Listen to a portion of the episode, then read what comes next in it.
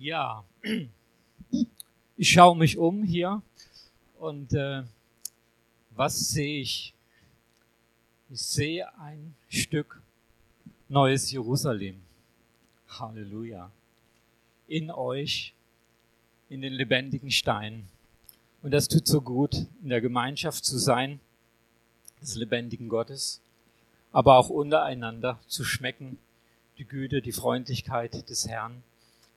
Und äh, ja, darüber möchte ich was sagen. Wir haben ja gehört, es ist die Zeit, wo Jesus gekommen ist und wo sein Reich mitten unter uns ist, aber wo sein Reich, wenn er kommt, vollkommen gegenwärtig sein wird, für alle sichtbar auch. Und wir mit ihm, wenn die Kinder Gottes offenbar werden. Halleluja. Ja, der Herr hat mir ein Wort gegeben, und zwar, ich will euch trösten, sagt der Herr, mit dem Trost aus dem Himmel. Mit dem möchte er uns trösten. Wir leben in einer Zeit, da die Geburtswehen des Reiches Gottes angefangen haben. Wir sehen auch, wie Erdbeben, Seuchen, Kriege, Hungersnöte, Verwirrung, Angst und Krankheit zunehmen, immer mehr. Und auch wir Christen leiden priesterlich mit, um Fürbitte zu tun, so wie Jesus als Hohepriester von Gott für die Menschen eintritt. Und ich denke, gerade jetzt in dieser Zeit ist es eben auch so wichtig, äh, zu erkennen, dass wir keine Sklaven der Sünde mehr sind, sondern freigekauft. Äh, Kinder der Verheißung. Nicht mehr gebunden an die Elementen der Welt, ganz wichtig. Zwar leben wir in der Welt, aber sind nicht mehr von ihr abhängig. Nur so überwinden wir die Welt. Das Bewusstsein muss einfach durchdringen, dass wir nicht mehr gebunden sind, ja. So wie wir genauso nicht mehr gebunden sind an die Sünde, so sind wir nicht mehr gebunden an die Elemente. Auch wenn wir darin leben, wenn wir sie gebrauchen, wir sind eigentlich bereit, ich hoffe doch, jeder, sofort zum Herrn zu gehen. Ja. sofort auf der Stelle. Ja.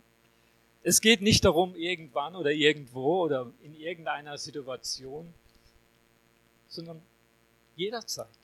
Jetzt, ja.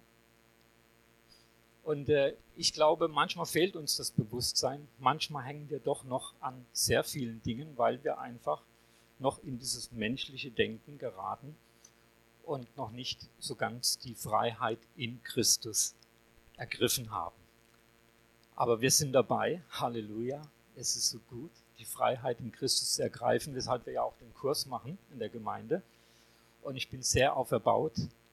Und es hat mich sehr bewegt, auch den Galaterbrief nochmal zu lesen, wo es ja sehr stark darum geht, auch von dem Gesetz frei zu sein, nicht nur von dem Gesetz Moses, sondern von dem Gesetz, Gesetze, die wir auch uns auch selbst machen, ja, unter die wir uns bringen. Wir brauchen Trost, viel Trost und Standfestigkeit. Oder wir verstehen gar nicht, was gerade in der Welt geschieht, weil wir uns zu sehr mit ihr noch identifizieren und in ihr heimisch fühlen, ja. Manchmal zumindest. Manchmal kommt ja so ein richtiger Sog, ja. Und man denkt so, hoppla, irgendwie doch was Heimat wieder. Aber nein, unsere Heimat ist nicht in dieser Welt, sondern unsere Heimat ist beim Herrn, ist bei ihm. Ähm, was hat mich so auferbaut im Galaterbrief? Zum einen über die Freiheit in Christus und zum anderen über unser wahres Zuhause nachzudenken. Beim Vater, bei der geliebten Stadt, ja, bei unserer Mutter, wie gesagt wird. Im Galater 4, Vers 26 lesen wir nämlich, das Jerusalem droben aber ist frei und das ist unsere Mutter. Ja. Gott spricht gerne bildlich und deshalb denke ich, tut Paulus auch. Und äh, es ist auch gut für uns. Es gibt uns anschauliche Elemente, wo wir verstehen, was eigentlich das Wesen Gottes und was seine Liebe ist, ja. Und ähm, deshalb möchte ich auch gerne diesen Text aus Galater 4, äh, Vers 26 beziehungsweise Galater 4, Vers 22 bis 5, Vers 1 lesen.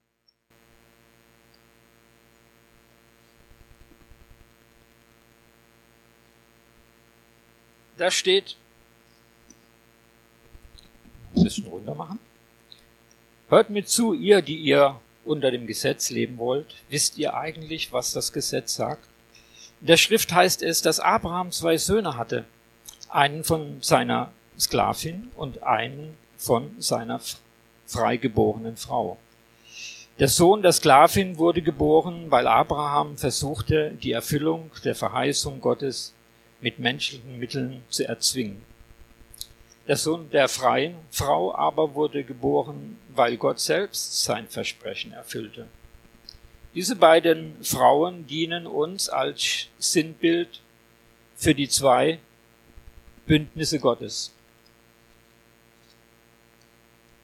Die Sklavin Hagar ist ein Sinnbild für den Berg Sinai, an, den, an dem die Menschen erstmals Sklaven des Gesetzes wurden. Und heute entspricht auch Jerusalem dem Berg Sinai in Arabien, weil es mit seinen Kindern in der Sklaverei lebt. Sarah aber, die Freie, ist ein Symbol für das himmlische Jerusalem. Das ist unsere Mutter. Bei dem Propheten Jesajas steht geschrieben, freue dich, du Unfruchtbare, juble und freue dich auch, wenn du nie ein Kind geboren hast, juble und freue dich auch, wenn du nie die Schmerzen der Geburt erlebst, denn die einsame Frau, die keine Kinder bekommen konnte, hat jetzt mehr Kinder als die, die den Mann hatte. Auch ihr, liebe Brüder, seid Kinder der Verheißung, genau wie Isaak.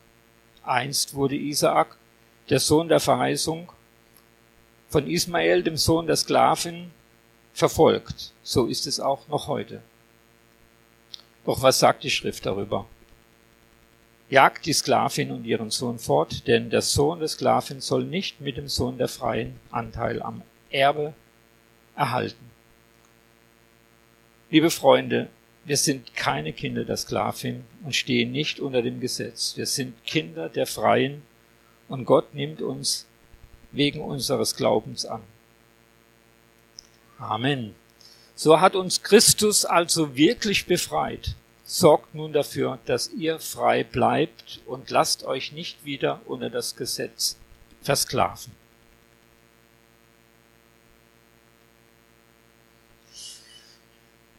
Als Kinder der Freien sollen wir uns nicht wieder in dem Wesen des alten Menschen knechten und versklaven lassen, denn das macht allen Trost zunichte. Das wollen wir nicht dass unser Trost zunichte ist, sondern dass wir weiter getröstet werden in der Gnade, in seiner Güte, in seiner Treue. Wir sind Kinder der Verheißung seines Geistes, Kinder der Freien und der Freiheit in Christus. Keine Kinder Babylons, des Hochmuts, der Eitelkeit, der Rebellion, Angst, Sorge, der Hoffnungslosigkeit, des Unglaubens oder der Lieblosigkeit, sondern wir sind Kinder des neuen Jerusalems, des Friedens, der Demut, Anbetung Gottes, des Gehorsams, des Vertrauens, der Hoffnung, der Freude und der Liebe. Amen. Das ist doch ein wunderbarer Trost, oder? Ein Kind des neuen Jerusalems zu sein. Halleluja.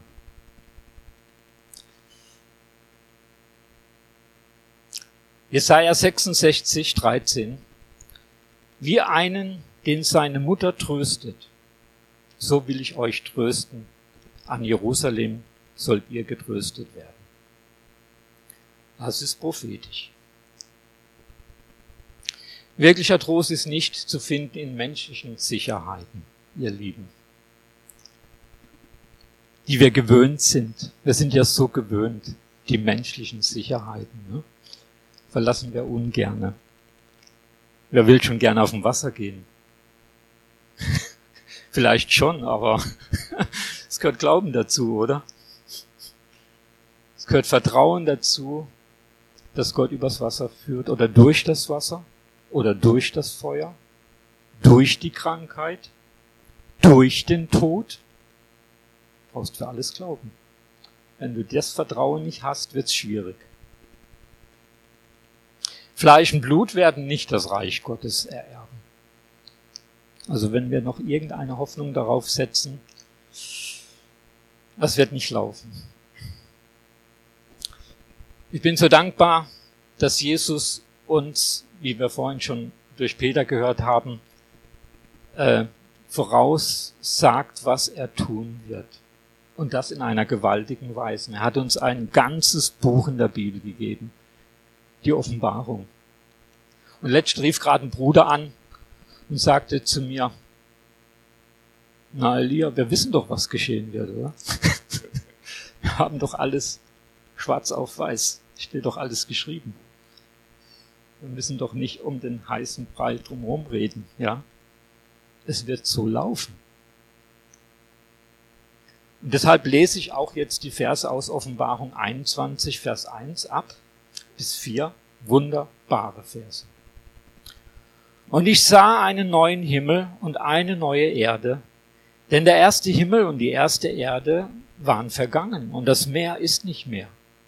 Und ich sah die heilige Stadt, das neue Jerusalem aus dem Himmel von Gott herabkommen, bereitet wie eine für ihren Mann geschmückte Braut. Das sind wir. Drin. Da sind wir drin in dieser Stadt.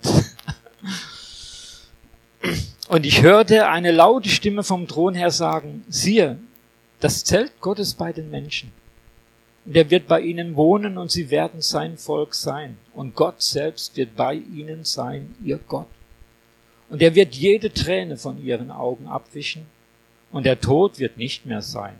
Noch Trauer, noch Geschrei, noch Schmerzen, noch Schmerz wird mehr sein. Denn das Erste ist vergangen. Wir suchen nicht mehr die Stadt des Friedens in der Welt, auch nicht das irdische Jerusalem,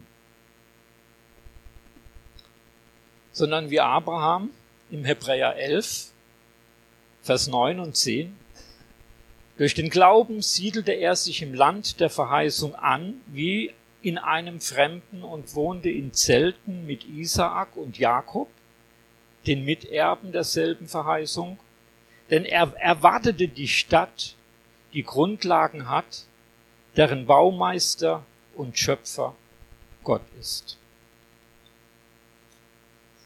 Ist das nicht wunderbar? Abraham sah schon das neue Jerusalem. Und ich finde es so interessant, liebe Geschwister, forscht in der Bibel. Lest in Jesaja und all den Propheten die Stellen.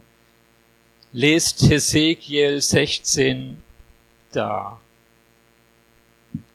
kommst du aus dem Staunen nicht mehr raus.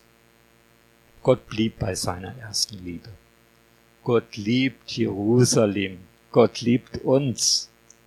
Halleluja. Es ist so schön und deswegen sage ich, ich sehe in euch etwas von diesem Jerusalem da. Wir sind die Verheißung. Wir sind die Stadt. Wir sind die Stadt Gottes, in der er wohnt. Halleluja.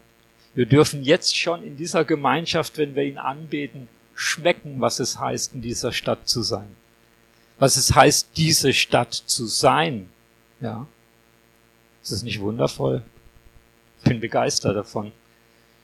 Deswegen, ich liebe jede Gemeinschaft. Die Gemeinschaft hier heute Morgen, die Gemeinschaft, wenn wir uns treffen für Bibelstudium, zum Gebet, Jede Gemeinschaft ist Herrlichkeit, ist ein Stück Jerusalem, ist ein Stück von dem, wie Gott ist und was er tut, was er getan hat, was er tut und was er tun wird. Halleluja. Danke, Jesus. Jesus liebt seine Braut, das neue Jerusalem, die erste Liebe.